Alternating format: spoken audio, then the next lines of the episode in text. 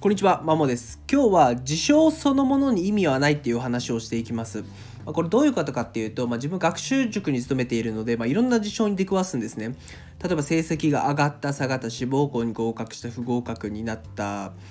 まとかいろいろあるんですけども正直これ事象そのものに意味はないなって、まあ、それらの事象には意味ないと思ってます、ま、そんなこと言うとなんで、ま、合格目指してねえのかよっていうなるんですけどもまあ、もちろん目指してはいるもののただ実証そのものに意味はありませんっていうことですね。これどういうことかっていうと、まあ、例えば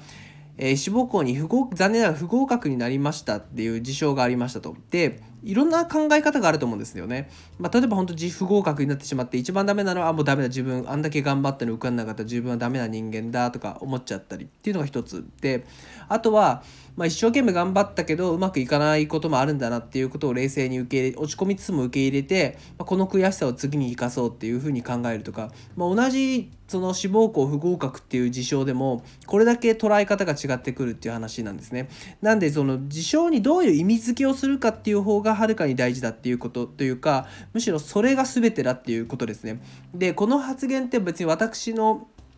考えとかはあるんですけどももちろん昔の偉い方というか偉大な方も言っていて例えば古代ギリシャの哲学者ストア派の哲学者の一人であるエピクテトスさんっていう方も同じようなことを言ってますね。えっ、とまあ、不安を感じるのはその事象そのものではなくて、まあ、事象に対する我々の考え方だとかですねあとはその傷つい言葉によって傷ついたんじゃなくて自分が傷ついたっていう認識を持ったからそういう考えに至ったからこそ至ったから傷ついんだ傷ついたみたいな話をしてます。あとはその心理学者で有名、まあ、精神科医か、まあ、アドラー心理学のアルフレッド・アドラーとかも、まあ、事象そのものに意味はなくてまさにどういうふうに意味付けをするか次第だっていうことを言っているわけなので。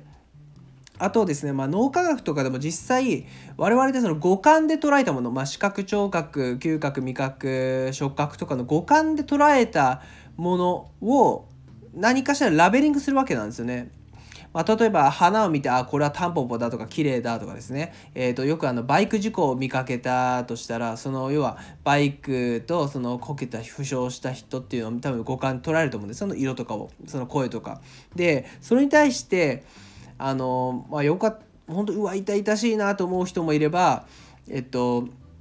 あなんか大事故につながらなくてよかったなみたいな感じで同じ事象を見てるだけでもこれだけ人によってその捉え方って違う、まあ、そこのラベリングっていうんですけどそれ次第でそのバイク事故に対する印象も変わってくるっていうことなんですね、うん、だからま何が言いたいかっていうと結局事象そのものに意味なくてどういう水よけをするかっていう方が、えーだどういう意味付けをするかそれだけに意味があるっていうことですねだからあまり事象をですね、えー、そのものに言われるんじゃなくて結構捉え方事象でなんかそうこういうことが起きたから自分はこういう思考になってるんだっていう話になるんですけども、えーと、ぶっちゃけそこそうじゃなくてあなたがそういうふうに捉えちゃったからですよっていうことなんですね。うん、え、ー、と